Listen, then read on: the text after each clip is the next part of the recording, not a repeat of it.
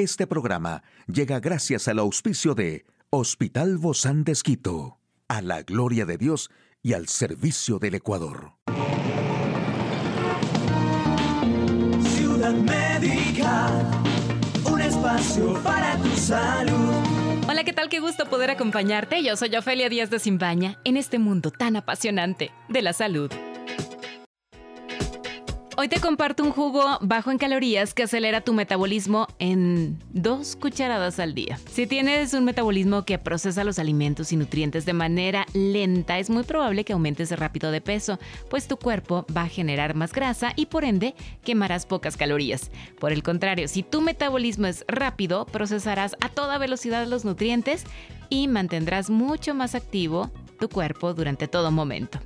Así que, según los especialistas, el vinagre de sidra ofrece una variedad de beneficios para acelerar el metabolismo y perder peso.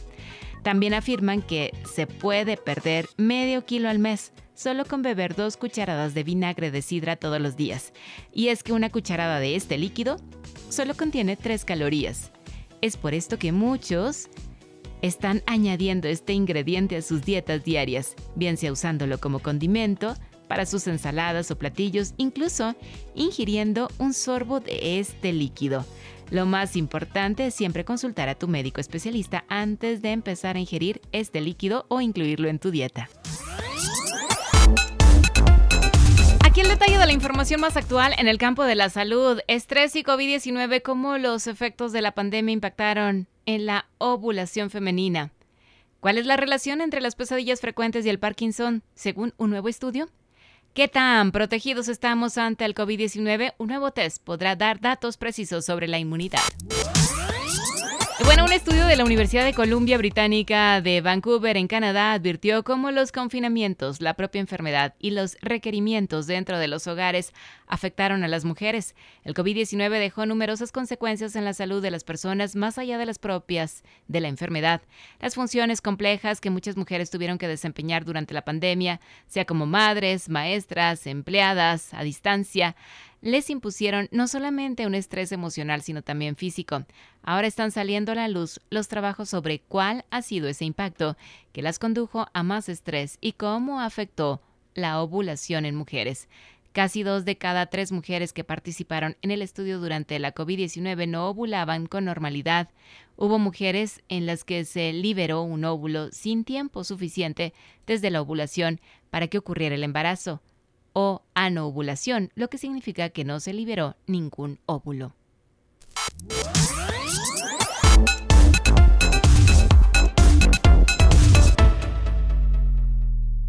Y bueno, el Parkinson es la segunda enfermedad neurodegenerativa más común y el trastorno neurológico de más rápido crecimiento en el mundo, según datos de la Organización Mundial de la Salud. Como condición crónica y progresiva con una duración que puede abarcar décadas, esta enfermedad a menudo conduce a una discapacidad significativa para las personas afectadas y tiene un impacto negativo en la calidad de vida. Incluso tiene un efecto profundo en los cuidadores, así como una alta carga económica total. Los especialistas sugieren que los malos sueños y las pesadillas relacionadas con el Parkinson comienzan unos años antes de que los rasgos característicos de temblores, rigidez y lentitud de movimiento se hagan presentes. Esta es una afectación en la que partes del cerebro se dañan progresivamente durante muchos años. El hallazgo ofrece la esperanza de desarrollar un programa de detección que permita a los pacientes comenzar el tratamiento lo antes posible.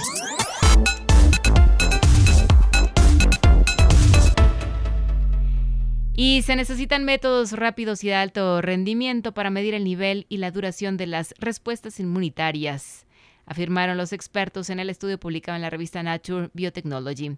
El test fue licenciado por la empresa de biotecnología Hyris en Reino Unido y ya se usa en Europa. La falta de métodos de diagnóstico rápidos, fáciles de usar, accesibles, escalables y precisos para cuantificar la inmunidad celular impide realizar grandes estudios de población, lo que afecta las estrategias de vacunación a largo plazo y la respuesta de salud pública a las pandemias, como la causada por el SARS-CoV-2, señalaron los científicos al advertir las razones que los llevaron a realizar este nuevo test de diagnóstico. Este para tener datos certeros sobre la inmunidad que se tiene frente al SARS-CoV-2, el virus responsable responsable del COVID-19.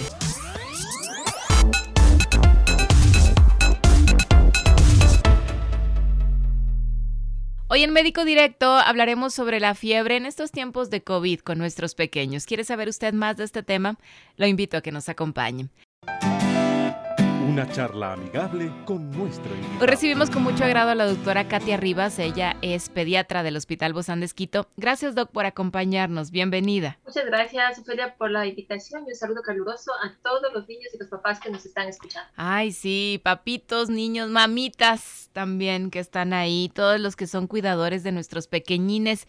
Bueno, doc, en este tiempo se ha visto, pues, sobre todo en estos días, el incremento de fiebres en los pequeños y pues los padres, madres, cuidadores asustados, ¿no? A veces nos ponemos de cómo manejar esta, esta fiebre en los niños, ¿será que es COVID? ¿No es COVID? ¿Cómo, qué hacer, cuando ya se presentan estos síntomas que ya nos ponen en alerta? a los padres? Bueno, la fiebre siempre es un síntoma, está diciendo que algo está pasando.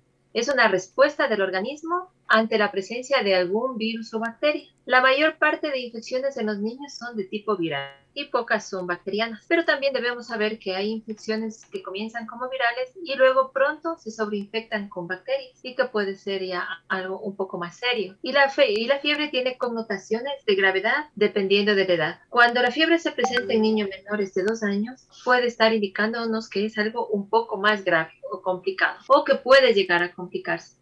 Y si la fiebre se, se presenta en menores de tres meses, significa que hay una infección grave porque normalmente los niños menores de tres meses no tienen fiebre. Cuando presentan fiebre es porque hay una, una infección grave. Entonces, si estamos, tenemos un bebé menor de tres meses y tiene fiebre, inmediatamente tenemos que ir a un hospital, a la consulta médica de nuestro pediatra y, y llevarle para que le vean, le examinen y puedan determinar qué tipo de molestia tiene este bebé. Si el niño tiene más de tres meses pues ya van a presentarse otros signos, otros síntomas, acompañantes que nos van a ir orientando al proceso infeccioso que está teniendo. Antes de los, hacer que el niño... Antes de los tres meses, Doc, ¿podría también llegar a ser COVID? Pueden llegar a tener COVID porque el COVID depende del entorno familiar. Si el resto de la familia tiene infección respiratoria y no toma las medidas adecuadas de usar mascarilla, no estar besando al bebé, eh, de, no mantener distanciamiento social, el niño que no está vacunado y que tiene defensas bajas puede adquirir fácilmente COVID. Y el COVID en los bebés pequeños sí es un poco más complicado porque recordemos que estos niños tienen un sistema inmunitario en crecimiento. Si bien ya se ha probado que sí puede la madre a través de la leche eh, materna pasar anticuerpos eh, contra el COVID, no son suficientes para que el niño pueda evitar tener la enfermedad. Y hemos tenido niños que sí han necesitado hospitalizaciones y han tenido que tener eh, oxígeno y otras terapias para poder recuperar su salud. Entonces, cuando, creo, creería que esta pandemia nos debe dejar a nosotros un aprendizaje, y dejarnos y hacernos dejar la vergüenza de lado y ser responsables. Cuando estamos con una infección respiratoria, colocarnos la mascarilla, que lejos de darnos vergüenza, va, a hacer que toda la gente nos agradezca porque finalmente soy una persona responsable. Yo tengo gripe, me voy a poner mascarilla porque no les quiero contagiar al resto. Y eso es un signo de responsabilidad y de que la pandemia nos dejó un aprendizaje. Entonces, sí podrían contagiarse a los niños menores de tres meses y de menores de tres años. Recordemos que los niños de tres años no están vacunados contra COVID y los ingresos de los niños de COVID que hemos tenido hasta el momento en el hospital, más del 90% han sido niñitos pequeñitos, de un año, año y medio, de meses, que no están vacunados y que tienen que sufrir pues el problema de no poder respirar bien, de tener muchas de fiebres muy altas, de no estar en casa, de toser mucho, que les duele el pecho, les duele su parejita. Entonces, en ese sentido, todos los que estamos cerca de los niños tenemos que cuidarles, cuidarlos. Ahora, Doc, ¿cómo se maneja entonces, cuando, cómo se maneja entonces cuando la fiebre em, es alta y ya estamos hablando de niños que no tienen tres años, sino son mayores de tres años? Ya, cuando los niños tienen ya más de un año se puede un poco controlar mejor los niños tienen fiebre, pero usted prueba, le da un antitérmico y el niño sigue jugando y sigue su vida, significa que puede ser algo viral, algo muy leve que no va a tener mayor complicaciones. Y usted podría esperar y ver si ya más luego aparecen moquitos o vomita, le salen granitos, le da diarrea. Podría darse un chance de espera. Pero en realidad, supongamos que un niño pequeño, menor de 3 años, tiene fiebre y tiene diarrea y comienza a vomitar, no hay que esperar, inmediatamente ya quiere el pediatra porque el niño puede llegar a deshidratarse. En los niños más grandes que ya tienen un poco un sistema inmunitario un poco más resistente, sí se puede esperar la fiebre. A veces hay enfermedades que pueden durar en aparecer los síntomas 3, 4, 5 días, pero siempre bajo la guía del de consejo del pediatra, porque no sabemos de que una infección podría tenerse rápidamente, tornarse rápidamente grave y poner en riesgo la vida del niño.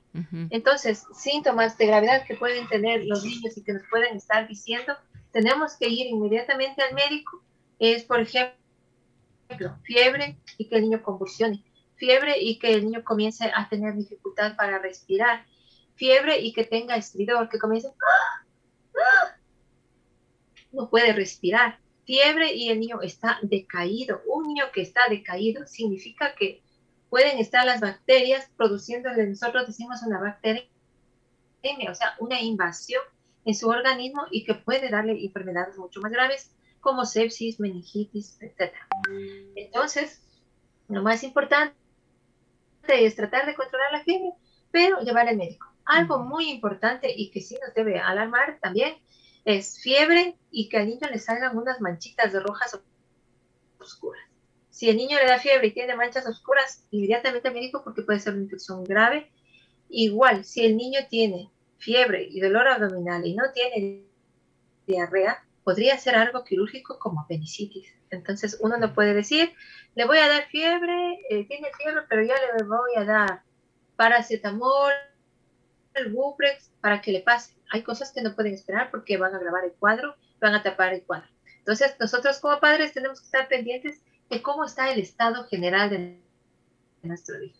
Si mi hijo vomita, está decaído, le duele el estomaguito, no me espero, me voy al médico. Si el niño está con fiebre, con tos, comienza a respirar agitado, me voy al médico rápido para que no se me complique.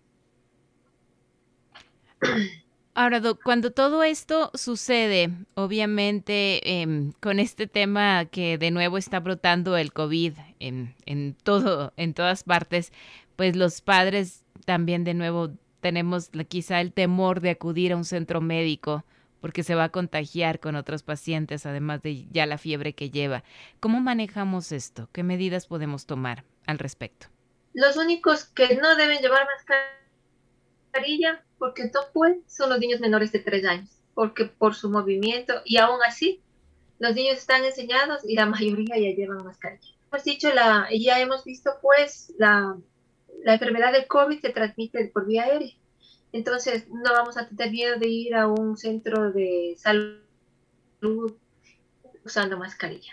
Y el aseo de manos que es vital y usar alcoholcito si es que no nos podemos lavar las manos y no va a pasar nada. Importante también el distanciamiento social. No, no va a pasar nada si estamos en un ambiente un poco más aislado, el virus no, no se esparce tan, tan lejos y si estamos con, mascarilla las posibilidades de contagiarnos son pocas. No debemos bajar la guardia, debemos seguirlas manteniendo y estar alertas toda la población. Muchísimas gracias, doctora Katia Rivas, médica pediatra del Hospital Bozán de.